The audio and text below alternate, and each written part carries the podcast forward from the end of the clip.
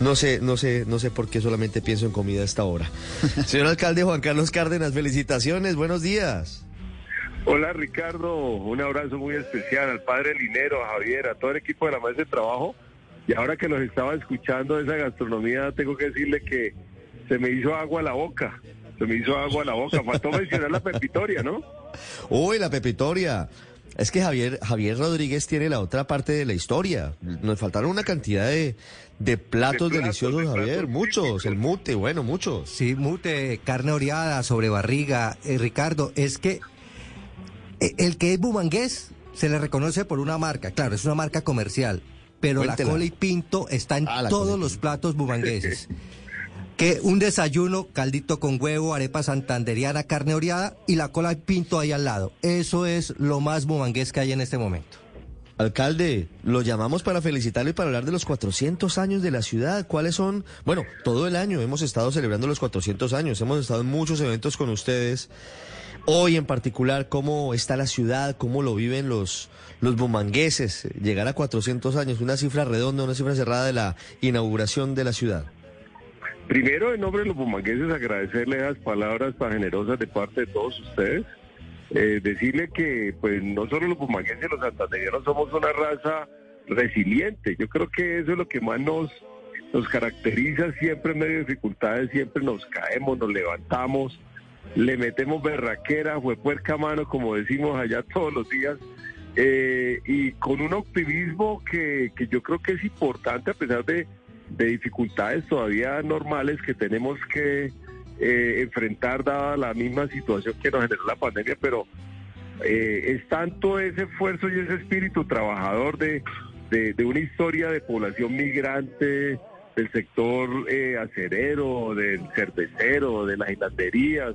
Ahora tenemos empresas importantes como la aquella de la cola que es muy famosa, también hay que reconocer, por ejemplo, el sector avícola, huevos chiques, que siempre están en los calditos nuestros de, papa y, y, de huevo de, del Tony, ¿no? Que yo creo que muchos de ustedes seguramente han estado también allá en Bucaramanga.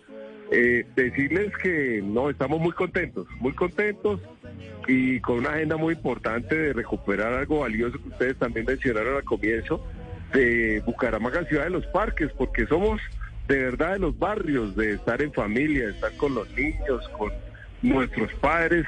Y en ese propósito grande de ciudad estamos recuperando ese gran calificativo para no solo Bucaramanga, sino para el país.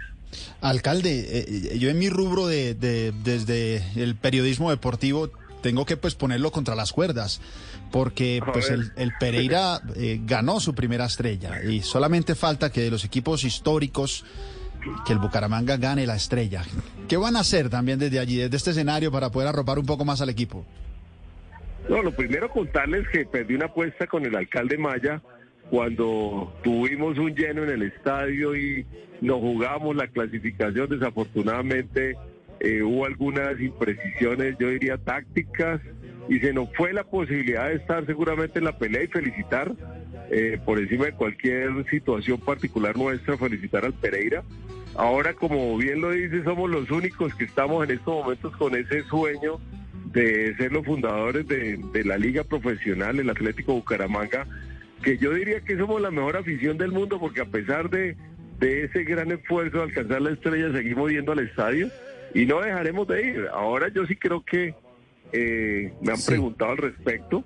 Yo creo que deberíamos pensar colectivamente. Yo creo que si la ciudadanía de alguna manera entiende que si bien esto es un negocio de privados, podemos plantear una democratización que si la, ciudadanía respalda una posible negociación, vuelvo y repito, entre privados, pero que podamos democratizar la propiedad entre todos los ciudadanos humangueses, los hinchas, pues yo intentaría hacer ese, ese gran esfuerzo para que realmente pues podamos dejar de ser los únicos que no tenemos estrella en el fútbol colombiano.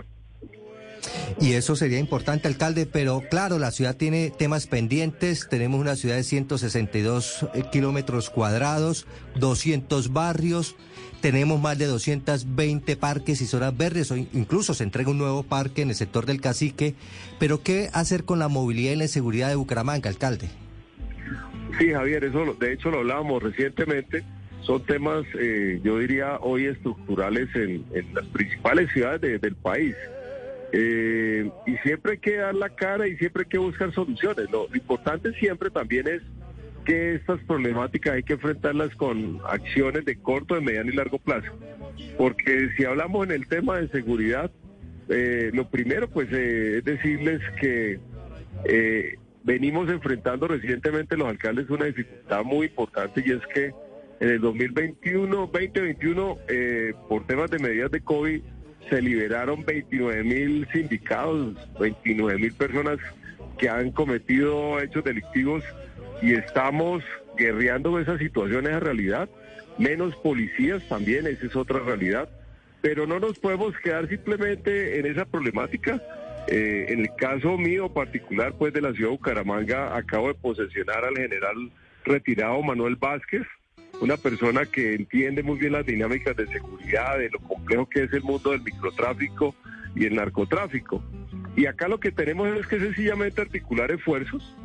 Eh, hay un delito que nos da guerra todavía de manera significativa, y es el hurto a personas, en particular el robo a celulares, donde sí creo que todos tenemos que de alguna manera entender que lo ilegal es un problema que genera un problema mucho mayor, que a veces es poner en riesgo la vida de las personas. Luego, creo que eh, si trabajamos colectivamente con esfuerzos, por ejemplo, como crecer los frentes de seguridad ciudadana, de articularnos con empresas de vigilancia privada en términos de inteligencia, de información, pues yo creo que podemos avanzar, pero también lo he dicho Javier, esto no es solamente hacer grandes inversiones en policías, en cárceles, en motos, en armas, creo que hay que hacer una apuesta de mediano y largo plazo y tiene que ver con la primera infancia de no solo de Bucaramanga, sino del país. Yo creo que hay que hacer una apuesta distinta, hay que fortalecer el tema educativo para que los pelados permanezcan en los colegios. Por eso es tan importante garantizar el PAE, que haya PAE todos los días, para que se mantenga la presencialidad. Y, un tema, por ejemplo, que tal vez lo hablábamos, y es que, por ejemplo, hay un porcentaje importante de deserción en las niñas, y tiene que ver porque en la infraestructura escolar no hay baños dignos para los días difíciles de periodo que tienen las niñas y muchas veces dejan de ir al colegio las ponen a trabajar, se quedan en la casa y terminamos en unos problemas mayores. Pero es una agenda eh, que da para muchas horas seguramente, pero en Bucaramanga, puedo decir, hemos reducido homicidios, es decir, hemos salvado la vida de más de 20 personas, hemos reducido la violencia intrafamiliar con las gestores de convivencia, que son mujeres preparadas, formadas para generar procesos de conciliación. Luego, acá no podemos simplemente bajar la guardia y estamos pues simplemente muy muy atentos a mejorar esta, esta grave situación que, vuelvo repito, no es solo Bucaramanga, sino el país. Alcalde Juan Carlos Cárdenas, muchas gracias y por favor envíeles a todos los bumangueses a través de nosotros un saludo muy especial en estos 400 años. Un fuerte abrazo y al padre Linero lo esperamos con los brazos abiertos en Bucaramanga para llevarlo seguramente a la Puerta del Sol pronto. Muchas gracias. Pero solo, pero, pero, solo a Linero. Sí, porque como él es el que permanentemente va de Santa Marta. No, no, no, eso. ¿no? Tiene que invitarnos a todos. ah, bueno. Tiene que invitarnos a yo todos. Yo los llevo, señor alcalde, yo los llevo, prometido. Yo los llevo. Un abrazo, feliz día a todos ustedes. No nos dejen por fuera del paseo. Bendiciones, señor alcalde. 956. Encontré, me acordé del nombre del restaurante, una de carnes, además del que nos decía Daniel. Mercagán. Mercagán es el de la Asociación de Ganaderos. Deliciosos los asados, mm. deliciosos. Y en Bogotá sí que hay restaurantes para Camila de, comida santandereana, Pero los que no podemos ir a, Bucaramanga, los que no podemos ir a San Gil, aquí también hay oferta. Mire, yo recuerdo hace poquito estuve en el Fugón Sangileño, que ese es en la carrera 24, ese es en Barrios Unidos. Sí, Que bueno. buenísimo, súper recomendado. Pero también está otro que es tradicional, que es el Cañón del Chicamocha, ese es en Chapinero, en la 57, ah, como con 17. también, pero me, hacía caer en cuenta, Daniel, hace algunos minutos, el Tony Ricardo. ¿Se acuerda que había uno aquí en Bogotá? Claro, el Tony. Y el Tony, hay un Tony en el Parque Nacional del Chicamocha. Antes de llegar a Panachi hay un Tony, pero el Tony es una leyenda. Es sí, absolutamente y, antes también de, la llegada, de pronto no sé si Ricardo lo está confundiendo, el viejo Chiflas. Uy, ah, el Chiflas. famoso. Otro. Es muy famoso también. También. Y acá en Bogotá, el, que no es en la 42, pero es muy bueno. El desayunadero de la 42. Don Carlos, su, su propietario, es, además, entre otras, oyente de Blue Un saludo para don Carlos. Cambiaron, ¿no? Ya no está en la 42, sino está en la 69 con novena. El desayuno era de la 42. Para cuando Linero se deje ver, entonces nos invite a desayunar ahí en la en el desayunadero de la 42, Riveros, ¿no? Sí, claro, el amanecedero. Es que ese sí que lo conocemos. Desayunaderos también. Ah, ese es de su época, ¿no? claro, por supuesto, en la Caracas ahí con 42, como ustedes decían. Eh, y pues ya cuando la fiesta se acababa, el remate era ahí con el, con el caldo de papa. Eh, yo no sabía que lo habían cambiado, Ricardo, que ahora estuviera en la 69 con novena. Pero bueno, es que yo tampoco volví a amanecer, digamos. Sí, aquí los oyentes dicen, el beleño el beleño en Santa Isabel también, que es una opción diferente, Ricardo, para el mutecito y la arepita en Bogotá, ¿no? Para los que no podemos ir por estos tiempos a Santander. Vea que el Tony en Bogotá queda en 17,50, pero ya no está. No, por eso le digo, le queda el Fogón Sangileño, el Cañón del Chicamocha, eh, tiene varias opciones. Lo, que lo que le digo, el Tony era una opción fantástica, pero hay como reemplazarlo. A ver, Bucaramanga, usted que hablaba de un restaurante de carnes, hay uno extraordinario, ¿no? Que se llama La Carreta, que es, el, es de la familia Janiot era de Roberto Janiot, el padre de Ángela Patricia, de la periodista Ángela Patricia, que claro, como es argentino, él llegó a jugar al Atlético Bucaramanga, yo no sé, por allá en los años 50, y se quedó en Bucaramanga y abrió un restaurante que tiene pues 50 o 60 años de tradición. Eh, se llama La Carreta. Él murió hace, no sé, tres o cuatro años y su familia lo ha mantenido y lo ha renovado y realmente es un gran sitio. No es comida santanderiana, pero es un hito bumangués.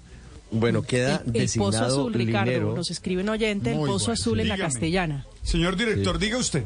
No, pues usted queda encargado de la logística del viaje de Mañana ah, Blue a Bucaramanga. Listos. Nos vamos todos. Pero no se lo complique, si no podemos ir a Bucaramanga, que nos gestione aquí una invitación con Mute, el padre Linero. ¿Qué le parece? Ah, bueno, si, se, le complica la vida, nos vamos al desayunadero de la lleven para pagar. Vamos al desayunadero de la 42. que lleven para pagar. Vamos al desayunadero. Caldito, arepa. y salimos con carne. hay un desayuno completo el desayuno completo se lo recomiendo yo. Completo es completo, con carne incluida. Es una cosa impresionante. Ricardo, ¿sabía usted que en Bucaramanga estuvieron Pelé y Maradona? No, ¿cómo así? ¿Cuándo? No en diga. los 70 en el 75. estuvo Pelé ya a sus 35 años, ya estaba, digamos, jugando en el fútbol de los Estados Unidos, pero estuvo eh, dictando algunas clínicas. Y Maradona estuvo también en el 79 con Argentinos Juniors, jugando un amistoso en el Alfonso López. Eh, con gol de tiro libre en aquella oportunidad incluso. Ahí hizo gol Maradona, fíjese usted, 10 en punto. Felicitaciones a los bumangueses por esos 400 años. Ya regresamos en Mañana